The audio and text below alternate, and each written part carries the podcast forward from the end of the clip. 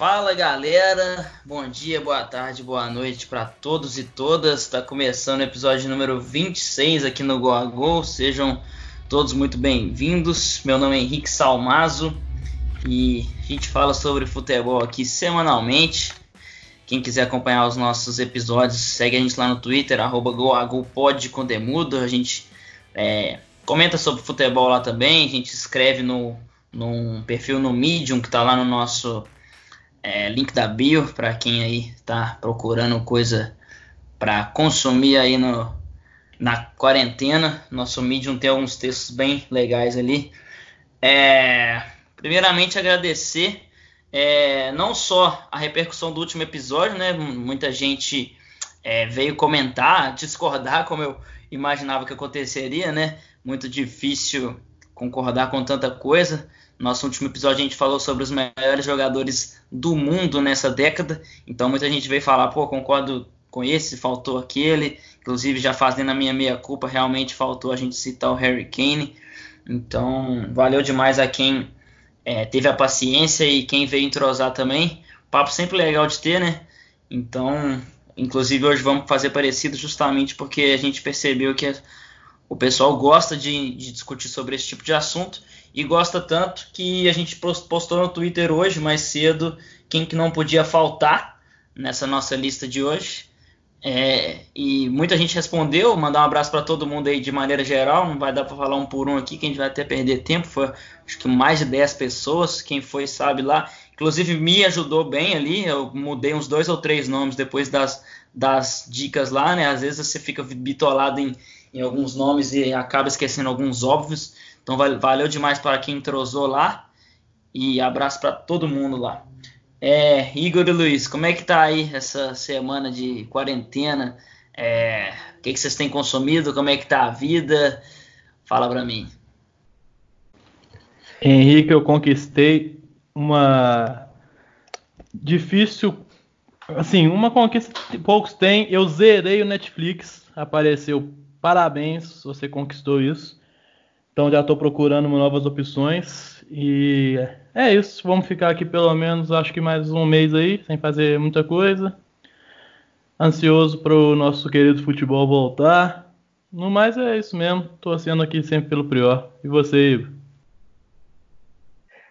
Olá, Luiz. Olá, Henrique. Olá, amigos do Go a Go. Um prazer estar aqui mais uma vez. É o Luiz roubou a minha resposta, eu ia falar exatamente a mesma coisa, que eu terminei o Netflix e estou ampliando fronteiras agora para o Globoplay, que além do nosso querido Big Brother Brasil, tem um catálogo que está bem digno, tem muita coisa boa para assistir lá e passar o tempo, e é isso que eu estou fazendo, além de quebrar os miolos para fazer essas listas aqui para o programa, tentar deixar escapar o menor número de nomes possíveis e trazer um entretenimento também legal para a galera nesse período de ficar em casa, né, Henrique?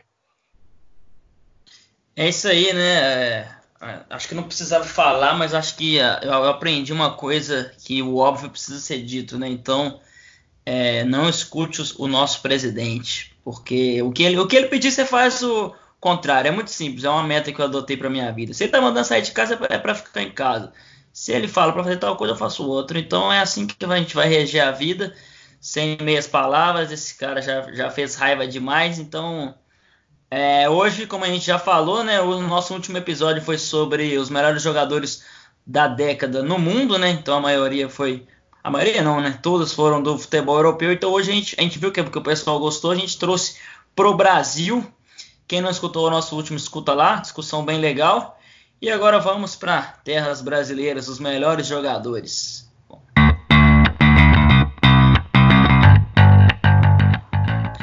Bom, no último a gente comentou que a gente teve algumas dificuldades, por exemplo, é, uma discussão que foi frequente durante o episódio todo foi que alguns jogadores se destacaram na virada da década de 00 para a década de 10, né? Então, por exemplo, sei lá, Ibrahimovic, o próprio Cassidias, então eles não, a gente não conseguia falar que ele encaixava né, na, na seleção da década de 2010. Acho que esse foi o grande desafio na outra. Eu acho que nessa eu não, eu pelo menos não, não, não me vi encarando esse desafio. Para mim, o que eu me vi num grande desafio aqui agora, nessa nessa lista foi encaixar alguns jogadores em quais posições. Vou dar três exemplos aqui. O Gabigol, ele está na melhor fase da carreira dele, ele é um dos melhores jogadores do Brasil, se não for o melhor. Hoje jogando de atacante. Não sei se dá para falar centroavante, mas é o atacante, né? O jogador mais avançado. Mas ele dá para encaixar do lado direito também. Ele já jogou assim e muito bem pelo Santos, né? E ia para a seleção na, naquela época, enfim. Então, será que ele coloca como atacante ou como ponta direita ou como é que faz? O Luan, Luan do Grêmio, né? Que todo mundo gostava de falar Luan do Grêmio. Ele já jogou de camisa 10 e muito bem. Já jogou pelos lados e muito bem. E fazia até um papel de atacante também, como eu disse do Gabigol, não um centroavantão, mas um atacante, jogador mais próximo do gol. Algo parecido do que eu falei no último, um, do último episódio sobre o Grisma, que não é um centroavante, mas é um atacante. Então aqui eu tinha certeza que o Luan tinha que estar tá, quando eu comecei a minha lista, mas eu não sabia exatamente aonde. De 10, de um lado, do outro, de atacante. Esse foi um desafio para mim. O Rascaeta acontece a mesma coisa. O Rascaeta já foi, ele já jogou no Cruzeiro como camisa 10 ele jogou pelo lado esquerdo. E para quem tiver uma memória boa aí, nos poucos meses do Paulo Bento aqui, ele jogou muito bem pelo lado direito com o Alisson do lado esquerdo. Então ele consegue encaixar nessas três e muito bem, né? Um dos melhores jogadores, acho que do, do continente, dá para falar, não só é, do Brasil. Então esse para mim foi o grande desafio. Passo para vocês aí antes da gente começar a listar é, quais foram os desafios dessa, dessa lista aí para vocês montarem e, e aí, como é que foi? Eu, o, minha, meu principal desafio foi que aqui no Brasil as coisas não são montadas a longo prazo é, em muitos momentos, né? Na lista da Europa a gente prezava muito pela regularidade na maioria dos nomes, porque certos times foram determinantes, foram é, protagonistas do começo ao quase final da década e isso tinha que pesar. Aqui no Brasil, por mais que tenha alguns clubes que ganharam bastante títulos nessa década, acho que principalmente Corinthians, mas também o Cruzeiro, o Palmeiras e o Grêmio, é, apesar disso, tem vários outros times que conseguiram títulos, que conseguiram boas campanhas, mas é tudo muito fechado aqui no Brasil. É muito comum o time ter só um ano de sucesso e aí esse aquele time ser desmontado e, e depois vir um outro time no outro ano que não é grandes coisas e, e esses jogadores que se destacam vão para a Europa. E aí tem muito jogador que se destacou só por um ano ou por dois anos e além de também nomes que viveram de altos e baixos, tipo o Elias, por exemplo, ele teve altos e baixos no Corinthians, no Flamengo e no Atlético, mas ainda assim, pelos picos de produtividade que ele teve em cada momento bom nesses times, ele ainda tinha que estar nessa lista como um dos melhores volantes de chegada que a gente viu nesses últimos anos aí no Brasil. E na lateral esquerda também, isso a gente vai falar lá mais para frente também. É, eu fui olhar a lista da bola de prata e do prêmio craque do Brasileirão, né, que é o prêmio do, do Grupo Globo. Eu fui olhar os 10 vencedores de, da, da, lateral esquerda nessa década e são 10 nomes diferentes. Não tivemos nenhum ganhador repetido. E isso é bizarro, mas quando você olha os nomes você entende. Porque como a gente é, é difícil formar lateral aqui no Brasil, quando surge um, ele já vai para fora. É o caso do Alex Telles, do Guilherme Arana, que voltou agora, Douglas Santos e outros nomes assim. Então, minha maior dificuldade foi essa. É, eu acho que teve algumas posições que jogadores ficaram por muito tempo aqui, dominaram aquela posição, dificultando um pouco da gente achar um terceiro nome, principalmente na lateral direita, com Marcos Rocha e Fagner, por exemplo, que ano após ano eram os melhores laterais. E isso ocorreu em outras posições também, e acho que essa foi a maior dificuldade que eu tive, mas no mais foi uma lista mais tranquila de fazer do que a da Europa, achei. Então já vou abrir aqui no gol, né? Os meus três nomes. O primeiro lugar para mim é o Fábio, e, e, eu acho que muito mais pela, pela regularidade, porque para quem puxar aí na memória, o Fábio desde 2008 até hoje, não dá para falar que ele teve um ano inteiro ruim.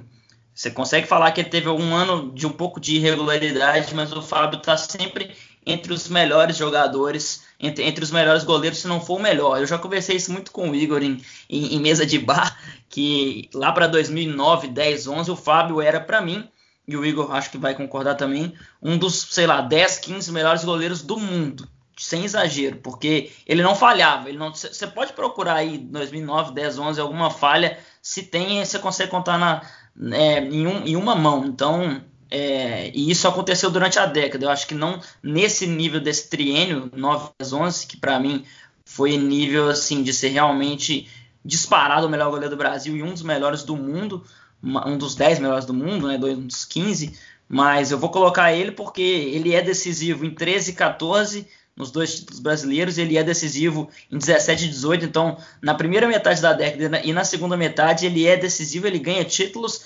importantes, né? Então, para mim o Fábio é o primeiro lugar na frente do Cássio, que acho que é o único nome que dá para falar que faz frente com o Fábio. Acho que de resto não dá. Eu, eu acho que o nome do Jefferson sempre foi um pouco superestimado nessas listas. lembro em 2013 tinha alguma discussão que o Cruzeiro e o Botafogo estavam brigando pelo título até certa parte do campeonato, depois o Botafogo acabou perdendo o fôlego. Tinha essa discussão Fábio e Jefferson, e eu sempre falava, para mim essa discussão é inútil. O Fábio é muito melhor que o Jefferson e acho que o tempo provou aí pela regularidade que para mim não há, essa discussão era inútil mesmo. Então, meu segundo lugar é o, é o Cássio, que para mim é o único nome que consegue fazer frente com ele, que, pô, campeão de Libertadores e Mundial, né, brasileiro, enfim, tudo, e sempre num nível interessante. O Cássio teve é, uma, uma, uma década muito boa, uma década muito vitoriosa, um dos grandes nomes da história do Corinthians, então o meu segundo lugar é para ele, acho que são os dois melhores realmente dessa década, muito na frente do resto. Como eu disse, aí você pode falar Jeff, você pode falar Vitor, mas o meu terceiro nome é o Fernando Praz, que também foi decisivo em títulos e é um cara que acabou tendo um, um, uma pena, né? Mas ele teve o ápice da carreira dele mais tarde, né? A gente não lembra do, do, do Praz aqui com 20 e poucos anos, acatando em grandes clubes e ganhando grandes títulos. Então, o Praz pelo Palmeiras e também pelo Vasco é, fez grandes campeonatos, então o meu terceiro nome é para ele. E como eu disse, aí a gente tem algumas menções honrosas, como Vitor, como Jefferson, mas eu acho que esses estão muito abaixo dos, dos principalmente dos dois primeiros que eu falei, mas também do Praça, é um cara que eu sempre gostei muito. E vocês? A minha lista é a mesma, na mesma ordem. Eu queria só completar que o prazo, além dele ter o auge muito tardio, ele teve o auge interrompido, que eu, para mim, pelo menos, pode ser um pouco de clubismo, no Brasileirão de 2016, ele era o melhor goleiro do campeonato e do Brasil, e aí ele machucou, já o centro entrou bem. Então, o auge dele, apesar de ser tardio, foi um auge que foi interrompido em 2016. Depois ele não voltou ao nível que ele teve entre 2011 no Vasco até 2016. Foram cinco anos muito bons. Então, para mim, o, é o prazo em terceiro mesmo, mas fica a pena que se ele tivesse tido esse out antes. E eu queria deixar a menção também para o Everton, que desde 2013 pegou demais no Atlético Paranaense, foi para a Olimpíada e ganhou pegando muito, para Palmeiras, ganhou título, então é outro que eu pensei em colocar e que fica a menção honrosa aí. A minha lista é essa também, só que eu fiquei meio propenso a colocar o Cássio em primeiro, porque eu acho que por mais que o Fábio tenha sido extremamente decisivo nas duas Copas do Brasil, do Cruzeiro principalmente, é a, o que o Cássio fez na Libertadores e no Mundial de 2012 é um pouco mais significativo, tanto pelo peso da competição, tanto pelo jeito icônico que ele virou a história do Corinthians naquele ano. Né? É, primeiro título continental de Libertadores do Corinthians e tudo mais, mas vocês já falaram tudo aí, principalmente sobre Fábio e Fernando Praz, do Cássio também, como que, por mais que ele tenha mais falhas do que o Fábio, muito mais inclusive, é até engraçado às vezes que ele falha e tal, repercute bastante na internet, ainda mais depois das comparações com o Alisson, dois anos atrás e tudo, mas eu vejo ele um goleiro de altíssimo nível enquanto esteve no auge e acho bizarro como que Jefferson e Vitor vestiram a camisa da seleção por quase quatro anos e Fábio e Vitor, e Fábio e Cássio tiveram pouquíssimas oportunidades para não falar nenhuma. Pois é, isso que você falou de falha é o que eu, que eu mais toco no ponto aqui sobre o Fábio, porque a gente vê aí grandes goleiros, sei lá, pensa numa Copa do Mundo 2018, por exemplo, a gente vê Derreia tomando frangaço, a gente vê Lloris tomando frangaço, e esse frangaço mesmo, assim, de passar debaixo das pernas, de entregar, você não consegue lembrar do Fábio. Pelo menos depois de 2008, 2009, 10, você não consegue. Antes ele tinha algumas falhas sim, mas essas falhas clamorosas que acontecem com eu consigo lembrar do Navas cometendo isso em Champions League. Sim, eu não tenho medo nenhum de falar, colocar o Fábio é, numa discussão entre esses goleiros, porque esses goleiros falham mais que o Fábio. Não estou falando que eles são, que o Fábio é melhor que eles, mas eu, esses goleiros, top do top do top, do primeira linha, eles têm falhas, essas falhas bizarras debaixo das pernas, sim, coisa que o Fábio não tem. Sim, você pode, você tem que vasculhar demais para achar uma entregadaça do Fábio. No máximo você vai poder falar, pô, dava para pegar, pô, tava posicionado errado, mas uma falha mesmo, um frango, você deve. Realmente, eu acho que o, sei lá, o Derrey, o Lloris, grandes goleiros do mundo, deve ter mais que o Fábio. Mas, ô Igor, abre aí na, os seus três zagueiros. Em quem você vota e por quê? Bom, zagueiros, eu fui de Dedé em primeiro lugar, por mais que do que ele tenha feito aí nesse último ano, não só pelas atitudes, mas também pelo futebol, não foi um grande 2019 do Dedé, mas no, tanto no Vasco quanto no Cruzeiro foi um nível altíssimo, assim, de era um zagueiro de nível Europa jogando no Brasil. Né? Ele era um dos únicos que conseguiam marcar realmente o Neymar, enquanto ainda no Vasco, né, nos duelos Vasco e Santos, que eram bem bacanas de ver, porque era aquele Vasco do Trembalo da Colina, o Santos do Neymar, campeão da Libertadores e tudo. E o Dedé ficou nesse primeiro lugar para mim, realmente dominante, decisivo até com gols em muitos momentos também. Você vai lembrar daquele Cruzeiro e Vitória no Barradão em 2014, 1 a 0 o gol dele, no momento que o Cruzeiro estava passando por dúvidas na cabeça, principalmente do torcedor. Foi uma vitória importante. Em segundo lugar, eu coloco o Gil, é, principalmente não, né? Por tudo que ele fez no Corinthians, né? No Cruzeiro ele chegou a jogar no Cruzeiro em 2010 também, mas o que ele fez no, foi no Corinthians que ele mudou o status de zagueiro para virar um dos melhores do Brasil. Foi comparado ao Dedé em muitos momentos, chegou a ter é, muitas oportunidades na seleção. E é um cara de uma força física incrível, que ganha duelos, que protege a área, é um zagueiro realmente completo para o que o, o Brasil aqui precisa. E em terceiro lugar, eu coloquei o Jeromel do Grêmio. Acho que esse a gente está mais familiarizado, não precisa falar tanto. Um cara de técnica que sabe sair jogando, mesmo com aquele porte físico estranho, né, que não passa essa confiança toda, mas que defende a área, passa segurança e é um líder do Grêmio que chegou a dominar o futebol brasileiro e, e fez três semifinais Libertadores seguidas. Aí. Esses são os meus três. Eu vou concordar com o Igor nos primeiros, pelos motivos que ele falou. O Dedé, para mim, é, é dominante. Primeiro, disparadíssimo o Gil em segundo e vou mudar o terceiro, eu vou de Edu Dracena, pela Libertadores, que ganhou no Santos na época do Neymar, ficou até 2014, foi pro Corinthians, ganhou o Brasileirão no Corinthians, veio pro Palmeiras, ganhou dois Brasileirão no Palmeiras, já não era tão num nível tão alto mais, já final de carreira, mas sempre como um bom reserva, também ganhou, conseguiu ganhar Brasileirões, já é um líder. Então, para mim, o terceiro é do Dracena.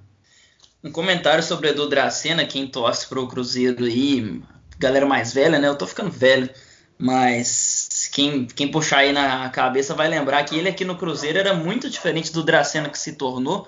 Não questão de, de futebol, ele sempre foi um dos melhores zagueiros, assim, um, um, um cara muito bom desde muito novo. Ele jogou aqui com 19, 20 anos.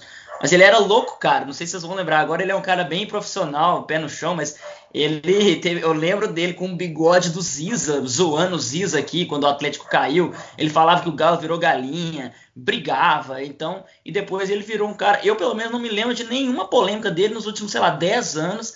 E ele aqui com 19, 20 anos, ele era louco, cara, bem maluco mesmo. É, sei lá, é só uma lembrança aleatória que me veio aqui para para quem é mais velho vai conseguir lembrar. Não sei qual foi a virada de chave, mas ele encontrou Jesus aí no meio do caminho. Mas a minha lista vai ser diferente de vocês. Nós, nós três discordamos aqui. Não discordamos, né? É só, é só diferente mesmo. Dedé e Jeromel, os meus dois primeiros. Eu acho que o Dedé realmente é o primeiro disparado, sem muita dúvida. O Jeromel o segundo, porque eu gosto muito do jeito que ele defende a área. E como o Igor falou, ele não é, fisicamente ele parece ser meio estranho, meio durão, mas ele entrega tudo que um bom zagueiro precisa. E o meu terceiro, acho que ele Acho que dá para falar que é praticamente o mesmo do Jeromel. Os dois são um só, né? Que é o Kahneman. Então, se o Grêmio teve um dos grandes momentos da sua história nessa, nessa segunda metade da década aqui, né? 16, 17, 18, que o Grêmio copeiro do Renato Gaúcho é, aflorou de vez foi por causa da, da, da segurança do Jeromel para o Kahneman e do Kahneman para o Jeromel. Acho que os dois dá, dá para falar que são um só, mas sem nenhuma, sem, sem tirar nenhuma palavra que vocês falaram sobre o Gil, realmente é um cara que foi símbolo desse Corinthians que virou a chave, né? Para quem lembra, o Corinthians na final da década de 00 estava na Série B, então esse Corinthians é muito importante a gente falar dessa década, falar dessa reconstrução do Corinthians, porque o Corinthians em 2008 estava na Série B. Então, e aí ele e aí ele chega em 2012, ele é campeão mundial. Então, é, o Gil é um dos grandes pilares. É, gostava dele muito aqui também no Cruzeiro, mas foi no Corinthians que ele teve um up. E vou deixar uma menção honrosa para a dupla do Atlético Mineiro. É, Leonardo Silva e Hever foram muito importantes para a conquista da a histórica conquista da, da Libertadores e jogaram em alto nível por muito tempo. Hever com convocações pela seleção brasileira. Não, o Hever em 2013 era bizarro, era realmente bizarro, é. jogava muito. Então, é uma menção honrosa aí, mas a minha lista é esses três. Ô Luiz, lado direito aí, você já começou falando, né? Não vai dar para fugir muito, mas vamos lá. Fala seus três laterais direitos. É, eu acho que essa, sim, em questão de. Não acho que disparidade entre um e o outro, porque eu acho que o Dedé domina mais, mas entre os dois, pro terceiro, foi uma década dominante demais do Marcos Rocha do Fagner. Sempre muito comparados, o Marcos Rocha deixa muito espaço, ataca muito, o Fagner já é mais seguro e sempre beliscando convocações o Fagner, a galera sempre pedindo o Marcos Rocha. Então, eu acho que os dois são disparados os dois melhores. Para mim, o Marcos Rocha na frente, seguido de perto pelo Fagner. E como terceiro, com um pouco de clubismo, vou colocar o Jean também, porque jogou muito no Fluminense como volante. Eu acho que caberia lá também, então vou colocar ele por aqui. Acho que tem uma vaga sim, porque ganhou quatro brasileiros na, na década, se não estou enganado. Bom, é meus primeiros dois também são esses, né? Fagner e Marcos Rocha. Eu coloco o Fagner primeiro, porque apesar do Marcos Rocha ter se destacado em mais anos, né? 2012, 2013, é, ele foi o cara que mais ganhou bola de prata e prêmio craque do Brasileirão na posição dessa década. O Palmeiras também foi bem. Eu acho que o pico do Fagner foi maior. Aí vai de preferência em alguns momentos, né? Eu acho que o Fagner disputou Copa do Mundo, inclusive, titular em, algum, em alguns jogos na seleção brasileira. É, e o terceiro colocado eu vou de Mike mesmo, muito por falta de opção e porque ele jogou muita bola em 2014, principalmente. E no Palmeiras também chegou a ter seus momentos. Então, é, Marcos Rocha e Mike, dois laterais que demoraram muito para achar seu jogo, assim, por jogarem em times que os deixavam expostos, né? Tanto por demérito deles em muitos momentos, né? Que deixavam as costas abertas, mas eu tento ao máximo evitar isso, de criticar isso em um lateral. Mas tanto os dois, principalmente o Max Rocha no Atlético, por muito tempo sofreu com isso. O Mike no Cruzeiro também em alguns momentos. Mas é isso, essa é a posição mais difícil, com menos brilho, talvez. O Mike terminou o campeonato do Brasileiro 2018, o Palmeiras foi campeão como titular. Ele, o Filipão julgava que ele dava mais segurança que o Marcos Rocha, por isso ele terminou o ano como titular, jogando muita bola, inclusive. Então os meus três são exatamente os mesmos do Igor. E eu gosto de uma discussão que eu queria deixar aqui, é que muitas vezes o perfil do jogador tem muito a ver com os técnicos que, que, ele, que ele jogou né, durante a carreira e até mais ainda sobre a filosofia dos clubes. Por exemplo, o Fagner ele é tido como um lateral equilibrado, né? ele consegue se defender bem, apoiar bem, um cara sóbrio. Então, enquanto o Marcos Rocha é um cara mais visto um, como, sei lá, um cara que sobe muito, mas deixa a defesa desguarnecida, meio é, porra louca, né? Então eu acho que isso tem a ver porque é, o Fagner jogou no, num, num, Corinthians muito organizado, como eu disse, esse, o Corinthians dessa década teve uma aula de, de, de como se de como se fazer uma administração. Então, todos os treinadores que ele, com quem ele jogou tinham uma característica bem definida. Né? O Corinthians sempre teve um, um treinador, desde o rebaixamento até hoje, com Mano Menezes, com Tite, com Carilli, sempre treinadores que prezam pela parte é, não, não defensiva, mas estática, né, obediente, enquanto O Mas Rocha joga num Atlético galo doido, né, do Cuca, que é aquela loucura, vai, volta e bola para frente, inclusive na Libertadores que o Atlético ganha, o Atlético fora de casa foi horrível na, na fase mata-mata, né? Chegou a, a, perder jogos que a gente pensou que não que não conseguiria reverter por, por, isso, porque era um time desequilibrado. O Fagner é um cara equilibrado porque jogou em equipes desequilibradas. O Marcos Rocha é tido como um cara desequilibrado porque jogou em equipes desequilibradas. Claro que eu estou fazendo uma análise simplista, é, é mais do que isso. Talvez, claro, tem a ver com a individualidade dos dois mas eu acho que o coletivo também deve ser levado em consideração e os treinadores com quem eles jogaram, né? Então, essa é a reflexão que eu deixo aqui, porque acho que essas coincidências não podem ser à toa. É, o Mike é o meu terceiro também. Eu, eu acho que uma discussão que eu tinha muito com o João Pedro, que é o meu quase irmão, até falei dele no meu último, no nosso último episódio. Eu acho que o Mike defendia bem. Eu acho que o Mike era um cara inteligente. Ele, eu lembro de várias, várias vezes ele cortar a bola de cabeça. Ele lia bem os seus, o, quando ele estava marcando o ponto adversário. Eu lembro dele se defender muito bem. Eu acho que como ele, ele levava muito essa, essa crítica porque o outro lateral era o Ceará e era um cara bem mais comprometido taticamente, mais, mais velho também, né? Então acaba não acaba acabava ficando mais, né, guardando mais posição e acabava se destacando mais nesse quesito. Mas eu não eu não acho que o Mike era um cara que se defendia mal não. Eu acho que essa não, eu acho que é injusto deixar esse rótulo para ele. E infelizmente ele prometeu muito né, em 2013, principalmente 14, como o Igor falou, que a idade do Ceará já pesava, mas acabou que ele não vingou tanto, apesar de que teve bons momentos pelo Palmeiras. Mas e outra coisa sobre o Marcos Rocha também quando ele vai para o Palmeiras também tem essa ideia de desequilíbrio, né? Porque o Palmeiras é uma máquina de, de triturar treinadores, né? Então acabou que não teve ninguém que passou por ele que falou, pô, o seu jogo é esse e tal, porque o Palmeiras é, nos últimos anos é uma máquina de triturar treinadores, o, o extremo oposto do que acontece com o Corinthians desde o rebaixamento de 2007. Então vou abrir aqui o, o lateral esquerdo. É, Cara, eu, é, como o Igor falou, a gente gosta de prezar pela regularidade. Então, meus dois primeiros nomes vão ser muito mais por regularidade do que realmente por qualidade.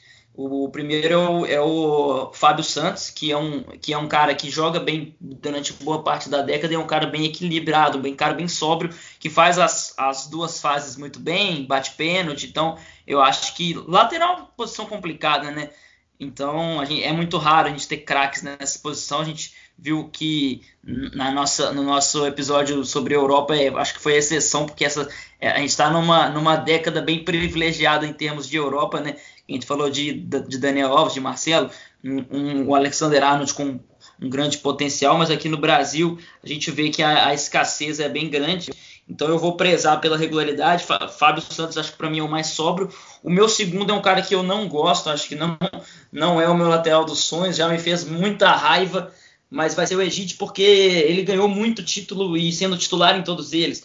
Inclusive, acho que ele, é ele deve ser o jogador que menos tem lesão na história do futebol, que eu não consigo te lembrar de nenhuma. Ele joga o ano inteiro, já está com uma idade avançada, mas ele é titular o tempo quebra, todo. Né? E vaso ruim não quebra, né? Então ele, ele já tem uma idade avançada, joga de lateral, que é uma posição que exige muito fisicamente, e ele não tem nenhuma lesão. Então todos os times que ele joga, ele é titular durante a temporada inteira. Então eu vou colocar ele porque é um cara muito, mas muito vencedor. E aí o terceiro, a gente teve um dilema, pelo menos quando eu fui olhar aqui, que a gente teve vários bons jogadores, mas que não tiveram nenhuma regularidade. Eu não falo que eles foram irregulares, eu falo que eles jogaram só um ano e mudaram de país ou mudaram de clube, enfim.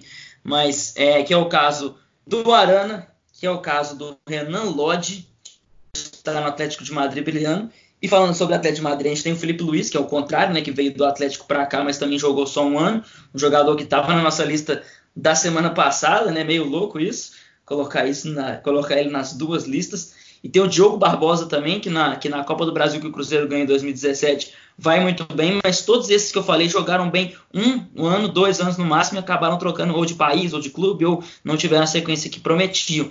Mas o meu terceiro não vai ser nenhum deles. Eu acho que vai ser o Jorge que se encaixa no mesmo caso de todos eles, mas que para mim é o que teve mais, que mostrou mais, mais qualidade enquanto esteve aqui. E, e é isso.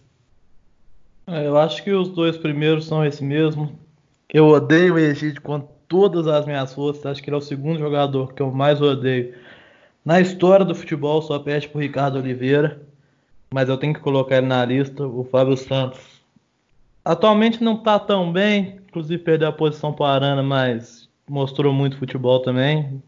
Então são esses dois. E entre, vou entre um dos citados pelo Henrique, que vai ser o Renan Lodge. Acho que jogou demais na Sul-Americana de 18 e na Copa do Brasil de 19. E que tem muito talento aí para mostrar. E vou deixar outra menção rosa aí para o Zé Roberto, que já, já bem no final de carreira também. Veio para cá, ficou um ano no Grêmio, dois no Palmeiras.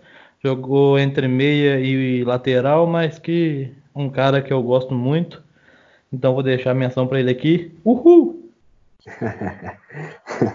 é, pois é, do, dos, de nós três aqui, eu sou o que menos odeia o Egídio, digamos assim. É, mas eu vou ser o único que vou ter a ousadia e a coragem de deixar ele fora. Vou, vou inovar aqui, vou colocar o Renan Lodge em primeiro. Ah, já vou de uma vez, porque se a gente for falar real, a gente sabe que o melhor é o Felipe Luiz, por mais que tenha só seis meses. Aí, tipo, lá em 2010, o Roberto Carlos ainda jogava no Corinthians e foi o melhor lateral daquela edição do, do Brasileirão. Então, eu coloco o Renan Lodge em primeiro, o Fábio Santos em segundo, pelos mesmos motivos que o Henrique falou, e o Jorge também em terceiro. Esses vão ser os meus três, né? Jorge com surgindo muito bem no Flamengo e uh, fazendo um Brasileirão também muito bom no Santos, jogando em diferentes funções ali naquele esquema meio camaleão do São Paulo. Esses vão ser os meus três. E menção rosa também, como o Henrique falou, muitos nomes que jogaram bem só um ano. E tem o Alex Telles que fez um baita Brasileirão em 2013 pelo Grêmio. E tem o Douglas Santos que fez um bom Brasileirão também pelo, pelo Atlético Mineiro em 2016, se eu não estou enganado. É, parabéns aí pro Renan Lodge, que para mim é o melhor, que joga muita bola, já está brilhando na Europa e evoluindo defensivamente com o Simeone, que entra naquilo que o Henrique falou sobre os laterais direitos e sobre como que o treinador pode mudar um pouco da sua trajetória profissional. Torcendo para o Renan Lodge estar na nossa seleção de, de, da década de 2020, né, no, dos, dos jogadores na Europa, né? acho que tem potencial para isso. Ô Igor, já que você está no embalo aí, já pode começar no meio de campo, né? Os seus primeiros volantes, vamos lá. Cara, essa foi difícil, viu? Que acabou que eu fui muito por meio que preferência assim, pessoal. Eu coloquei três volantes que por mais que essa seja aquele primeiro volante, aquele camisa 5, e eu, por exemplo, deixei o Ralph de fora, talvez estou cometendo uma injustiça muito grande, mas deixei o Ralph de fora e coloquei três jogadores que em muitos momentos se destacam até muito mais pelo passe do que pela marcação propriamente. Né? Eu coloco o Maicon do Grêmio em primeiro, é que ele era muito criticado no São Paulo, mas começou a dar a volta por cima lá. Lembro que ele teve sim bons momentos ainda no São Paulo. E aí foi pro Grêmio, teve a grande virada de chave na, da carreira para ser um dos melhores meio-campistas do Brasil nos anos seguintes. É, muito bom passe, posicionamento perfeito, sabia proteger a equipe que jogava sempre, quase sempre ali, desde a época do Roger Machado, depois com o Renato também, num 4-4-2, 4-2-3-1, depende da visão ali, que os volantes, além de fazer a bola circular, tinham que ficar de olho tanto na pressão pós-perda quanto na cobertura dos laterais, e eu, eu jogou muito bem. É, em segundo lugar, esse aí, por muito preferência pessoal mesmo, o Rafael Carioca, que é um dos volantes mais técnicos que eu vi, né, por, por mais que ele tenha ficado pouco tempo aqui no Brasil, não tenha conquistado nenhum grande título, eu, eu admirava muito o futebol dele, tinha a fama de ser o volante sem raça lá no Atlético, né, que muita gente pega essa fama lá, mas eu via muita visão de jogo nele, tanto que ele foi para o Tigres do México e virou um dos grandes jogadores do campeonato mexicano lá. É um cara de visão de jogo que precisa de um contexto para brilhar, é verdade, e isso explica ele não ter chegado muito no topo aqui no futebol brasileiro. E em terceiro lugar, o Henrique, do Cruzeiro, que no Santos não viveu seus melhores momentos, né? 2010 no Cruzeiro foi um dos anos, um dos melhores anos dele, acho que é, foi o melhor ano da carreira dele, 2010. É, fez um puta brasileirão. Na verdade, o melhor foi 2014, né? Os dois. E aí voltou para o Cruzeiro em 2013, sofreu com lesões, não ajudou muito naquele título, para em 2014 entrar no time titular e não sair mais. E aí fez, foi o melhor volante do Brasileirão daquele ano, jogou mais que o Lucas Silva. E 2015, 2016 e 2017 principalmente, e até 2018 também, manteve uma regularidade incrível jogando já como primeiro volante, né? Com realmente ali de, de ter um papel de liderança na equipe, de guiar os jogadores, de ser o epicentro ali da saída de bola, de dar lançamento e principalmente de marcar muito forte. Esses são os meus três. Bom, a minha lista é um pouco diferente da do Igor. Para mim, o Ralph é o primeiro. Não é tão técnico como alguns dos citados por ele, mas muito regular e que representa bem o que foi esse Corinthians. É, em segundo, eu vou com o Henrique, pelo que jogou no Cruzeiro, mais em 13 e 14 do que nessas Copas do Brasil, apesar de eu achar que ele ainda estava muito bem. E o terceiro foi aonde eu fiquei com mais dúvida, mas acabei optando pelo Maicon, porque eu acho que a gente não tem como falar do talento que é o Arthur, do que está sendo o Mateuzinho, sem passar um pouco pelo Maicon, que instrui muito bem quem joga ao lado dele e que tá deu uma deu entre aspas uma carreira para o Arthur brilhante, porque é um craque de bola e ele deu o primeiro destaque, agora também para o Mateuzinho. Então, por esse motivo, eu vou colocar ele em terceiro. Mas também tem vários outros, entre eles um que eu queria citar, o Arouca. O Arouca que no Santos jogava demais da conta, era o que dava uma consistência para aquele tanto de craque poder atacar no começo da temporada e ainda chegava de vez em quando à frente para completar. Uma pena que se perdeu nas lesões, então queria deixar essa menção para o Arouca aí. Eu cogitei colocar o Moisés muito seriamente na minha lista, não sei se o Luiz concorda, porque naquele time do Cuca ele era basicamente o primeiro volante. Né? É, em 2016 ele era o primeiro volante, o segundo e o armador do time. Moisés que craque demais, né? Eu também cheguei a pensar nele, mas como foi somente um ano e esses outros tiveram mais regularidade, eu acabei optando por eles, mas o Moisés, o que jogou em 2016, é, é surreal. A minha lista vai ter os nomes já citados, acho que só vai inverter a ordem. O Michael em primeiro, porque ele joga mais, ele acaba jogando mais do que eu imaginava. Ele, ele ganha muito fácil um, um papel de liderança no, num, num, num, Grêmio muito vencedor. Então ele acaba subindo de patamar muito rápido. Quando você pisca, o Maicon já é um dos melhores jogadores do campeonato do, do Brasil, está empilhando títulos. E como o Luiz falou, um alicerce muito grande para jogadores que tiveram mais holofotes do que ele. E merecidamente, claro, o Arthur é um, é um cara que para mim é realmente nível Europa. Espero que ele, que ele consiga ter uma, uma sequência boa sem se lesionar. Um cara que para mim tem condição de dominar jogos de Champions League, mas ele acaba tendo menos holofotes porque do lado dele jogaram é, jogadores com uma técnica muito apurada. Então ele fica escondido, mas ele era, ele sempre foi o grande, a, o grande pilar ali de uma construção do Grêmio para outros jogadores brilharem. E mais à frente também, Luan, enfim, é, todos esses jogadores beberam muito da fonte do Michael no, no, no, começo de construção de jogadas. O meu segundo é o Ralph, porque ele é um cara que também ele consegue fazer o serviço sujo muito bem e sabe muito bem quais são as, as qualidades e, e defeitos dele. Então ele joga muito simples, é muito cara muito sóbrio e sabe o que, que ele faz dentro de campo. Então muito regular também. Então a gente lembra sempre dele, dele jogando muito bem. Então, meu, meu segundo é o Ralf, o meu, o meu terceiro é o Henrique. O Igor já falou, mas eu reforço. É, é uma coisa que é muito pouco comentada, até entre os torcedores aqui do, daqui do Cruzeiro. 2014, o Henrique era o melhor primeiro volante do campeonato, para mim. E quem puxar na memória aí, eu, eu, a gente que acompanha semanalmente que sabe mais, mas tem um Cruzeiro e Santos 3 a 3 lá na Vila, que é semifinal de Copa do Brasil. O Cruzeiro se classifica para mim, acho que esse é o melhor jogo da carreira do Henrique. Se, você, se alguém tiver a oportunidade de ver um VT desse jogo, acho que é, é, realmente uma aula que ele dá nesse jogo. E a gente consegue lembrar de vários jogos. Tem um 2014, aquele 3 a 0 que o Cruzeiro destrói o Flamengo do, do Vanderlei Luxemburgo. O Henrique jogou demais esse jogo. Tem um gol laço que o Cruzeiro sai tocando a bola. O Henrique que rouba a bola lá na frente.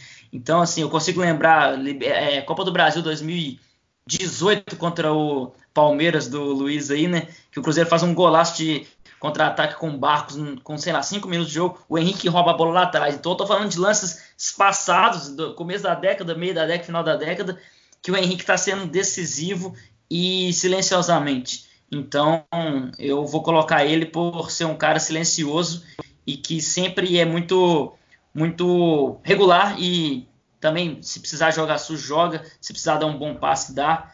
E acho que acabou sendo muito injustiçado, principalmente nesses últimos anos melancólicos aqui é, no Cruzeiro. Então, o Luiz, segundo volante. Ô Henrique, ou se eu lembro, um jogo que pouco se fala, roubadíssimo. O Fábio foi dar um soco no Antônio Carlos pro juiz dar falta do Antônio Carlos. Inacreditável, mas tudo bem, isso é assunto para outra hora. Vamos à lista. Para mim, o, melhor segundo volante, apesar de ter ido muito mal no Atlético, foi o Elias. Teve excelentes companheiros ao lado, mas chegada na área, nível seleção, naquele Corinthians era incrível, tanto que foi para a Europa. Então, para mim, o melhor é o Elias. O segundo melhor é o Bruno Henrique, pelos excelentes últimos anos, tanto no Palmeiras como aquele 2015 que ele era estava no Corinthians também. Então, 2015 ou 2017, não, não me recordo, estava no Corinthians que venceu e veio para o Palmeiras e também jogou muita bola. Então, o segundo é o Bruno Henrique. E o terceiro é o Lucas Silva, apesar de na, ter, na última passagem pelo Cruzeiro não ter ido tão bem, mas que se destacou demais naquele 13 14, por isso acabou indo para o Real Madrid, mas tendo dado uma flopada na Europa. Bom, o Luiz colocou o Hoff, mas esqueceu do Paulinho. Fiquei de cara. O Paulinho é o meu primeiro colocado nessa. Acho que o que ele fez ali na primeira parte da década até chegar na Copa do Mundo foi muito notável. Era um cara que fazia exatamente o que Elias tenta fazer e faz muito bem, tanto que ele vai ser o meu segundo colocado. Mas o Paulinho fazia em outro patamar. É, eu, a gente fala muito, acaba falando muito de Cruzeiro aqui, de Palmeiras, mas é meio normal. Eu lembro 2011, um jogo cru, Cruzeiro e Corinthians na Arena do Jacaré, jogo que ficou famoso pelo pênalti perdido pênalti do Montilho. Do, do, do Montilho. Eu já ia falar pênalti do Willian, né? Mas do Montilho. É que o filho dele estava no hospital na época e tal, mas foi um gol do Paulinho que decidiu aquele jogo, justamente na característica dele, chegando na área como elemento surpresa. E é um cara que jogou muita bola e teve seus momentos muito bons também na seleção. Então vejo ele como o primeiro colocado até com certa vantagem nesse, nessa posição. E segundo Elias, né, que, como eu disse lá na abertura, viveu muitos altos e baixos, mas os seus altos foram muito bons dentro do que ele pode oferecer e propõe, né, que é esse cara de chegada na área, de triangulação. Naquele Corinthians do Tite de 2015, que fez a melhor, uma das melhores campanhas da história da primeira fase da Libertadores, gole, goleou São Paulo, se eu não estou enganado. É, acho que sim, o Elias jogava muita bola, era bizarro. E o terceiro colocado eu vou dar uma inovada e vou no Arthur, que acho que teve anos aí bem contundentes no Grêmio, por mais que não tenham sido três ou quatro anos, mas ele ele foi o primeiro cara desse novo perfil de volante que está aparecendo aqui no Brasil cada vez mais a cada ano. Esse cara da cadência, da, de girar o jogo, de dominar, de, de romper linha, tanto com drible quanto com passe, mas principalmente com passe, e de ser esse cara que arma o jogo por trás, por trás, assim, do, no, fazendo aquele arco ali mesmo de fazer a circulação de bola. Esses é são os meus três nessa posição.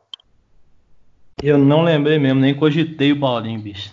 O meu primeiro vai ser o Paulinho também, pelo, pelo essa, essa, um tema que ficou muito famoso, né? Principalmente eu lembro na Copa do Mundo as pessoas falando muito que é a questão de pisar na área. Acho que ele é o cara que dá aula nesse quesito.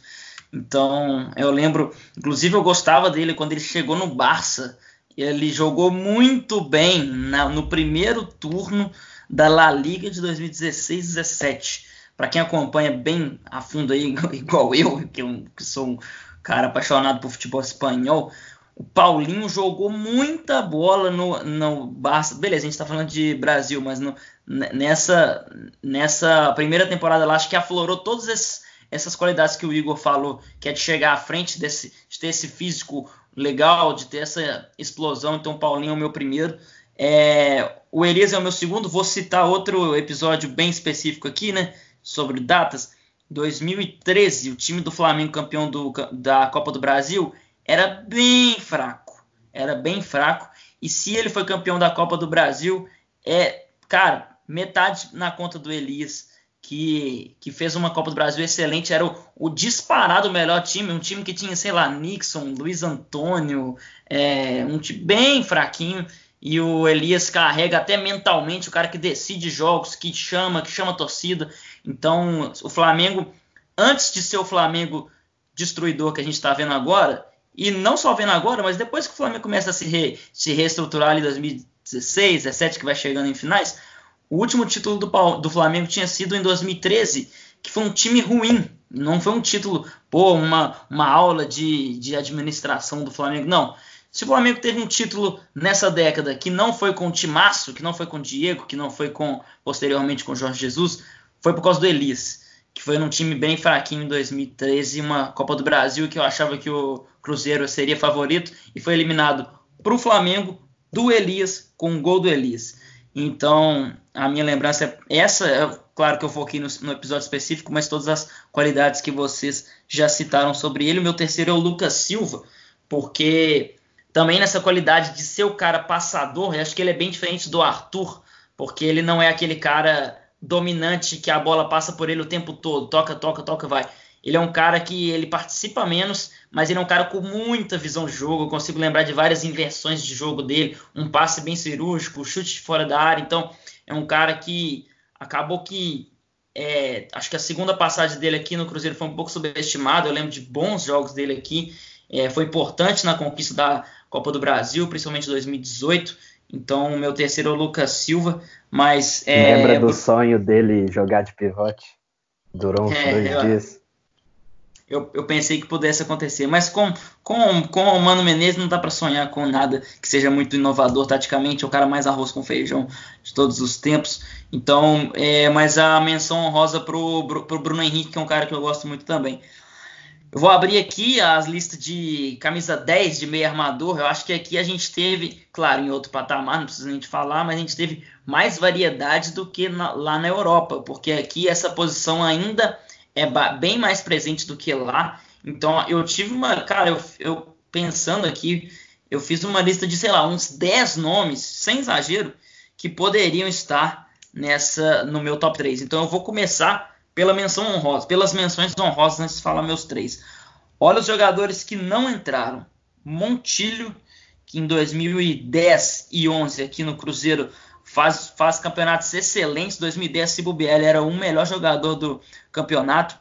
Douglas Cachaça, que é um cara que eu gosto muito, que foi muito importante na Copa do Brasil do Grêmio, principalmente em 2016, que, pô, dominou demais e já era um cara numa característica, entre aspas, bem ultrapassada, né? Na época existia muito essa discussão de que, ah, treinador ultrapassado, posição ultrapassada, e ele mostrou que o camisa 10 clássico ainda existia e ainda ganhava campeonato. Montilho, Douglas Cachaça, Paulo Henrique Ganso em 2015 joga muita bola. O Daniel jogou com ele. O Daniel me falou que o Paulo Henrique Ganso é o melhor jogador com quem ele já treinou disparado. Falou que era outro, outro nível mesmo, assim. Até dele brincar antes de começar o treino, de bater dois balãozinhos, ele já falava que ele era outro nível. Então, é, nenhum desses está no meu top 3. Então, Renato Augusto não vai estar tá no meu top 3. Outro cara cracaço de bola também. Muito... Oi? Você pôr na interna. Não está no meu top 3. Então, é, vários nomes aqui. É, é, se for descer um pouquinho de degrau, dá, dá para falar do Diego também no Flamengo, né? Então, é, muitos nomes muito bons. É, tem, a gente tem Conca também, mas é mais na virada da década.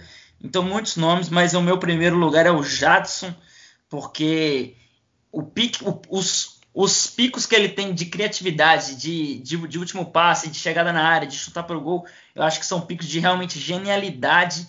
Então, o Jadson é um cara que sempre gostei de ver jogar, um cara muito lúcido com a bola no pé, um cara é, muito técnico e, e, e, também que decide grandes jogos. Sempre gostei do Jadson. Acabou que veio para cá foi o Rodriguinho, mas eu queria que viesse para o Cruzeiro o Jadson. Sempre quis ver ele aqui. O cara que eu gosto pra caralho, faz muito meu tipo de meio-campista. O meu segundo lugar é o da Alessandro. Já falei em outros episódios aqui o tanto que eu gosto dele, o tamanho dele, para a importância dele no internacional, na história do internacional. Um grande líder. Então, meu segundo lugar é o, é o D'Alessandro pela regularidade. Ele acaba indo para o River Plate durante um ano, mas ele volta para jogar a Série B pelo Internacional. E até hoje, dado a todos os, todos os fatores que a gente sabe, né? A idade está pesando, é, o físico está pesando. Ele ainda decide jogos, ele ainda faz grandes jogadas. Então, o D'Alessandro é o meu segundo. O meu terceiro vai ser o Arrascaeta, mas o Arrascaeta poderia estar do lado esquerdo. Comecei o episódio falando sobre isso. Poderia estar do lado direito e mas eu vou colocar ele no meio, porque nas Copas do Brasil aqui no Cruzeiro ele acabou jogando ele e o Thiago Neves como é, meias, né? Então eu acho que ele, quando foi realmente decisivo aqui, ele não estava jogando pelos lados, mas acabou que no final ali de 2018 o Mano Menezes acha ele pela esquerda, coisa que a gente já implorava por aproximadamente 98 anos, mas ele só foi enxergar no final, mas eu acho que o Arrascaeta, pelo fato de que aqui no Cruzeiro boa parte ele jogou como meia, então vou colocar ele ali, mas pelo Flamengo também. É, pelo, pelo Flamengo ele joga de tudo, né? O ataque do Flamengo é bem móvel, mas para não cometer injustiça com ninguém, vou colocar o Rascaeta. É, e outro nome também, né? O Luan, que, que vai estar em outra posição para mim, mas poderia estar aqui também. Vai lá, vocês agora. O cara tem que estar muito louco, igual eu tava no segundo volante para não colocar o Renato Augusto. Então, meu primeiro é o Renato Augusto, porque o que ele jogou em 2015, também em 13 14, mas principalmente em 15, eu acho que nenhum desses outros chegou nesse nível, nem perto de chegar no nível da bola que o Renato Augusto jogou em 2015. Então, para mim, ele é o primeiro. O meu segundo é o Conca, apesar de no Flamengo ele ter ido muito mal, isso é mais pro começo da década ali no Fluminense. O meu segundo é o Conca. Em 2012 ele jogou demais, jogou uma regularidade incrível, era praticamente o melhor jogador de todas as partidas e jogou todas as partidas. E o meu 2010. Terceiro, 2010, né? Em 2012 ele também jogou muito bem, mas mais em 2010. Não, 12, 12 era o Fluminense do, do Deco, Wagner, acho que 12 foi Ele chegou a jogar no campeonato de 12. Jogou? Não vou lembrar aqui. Tá.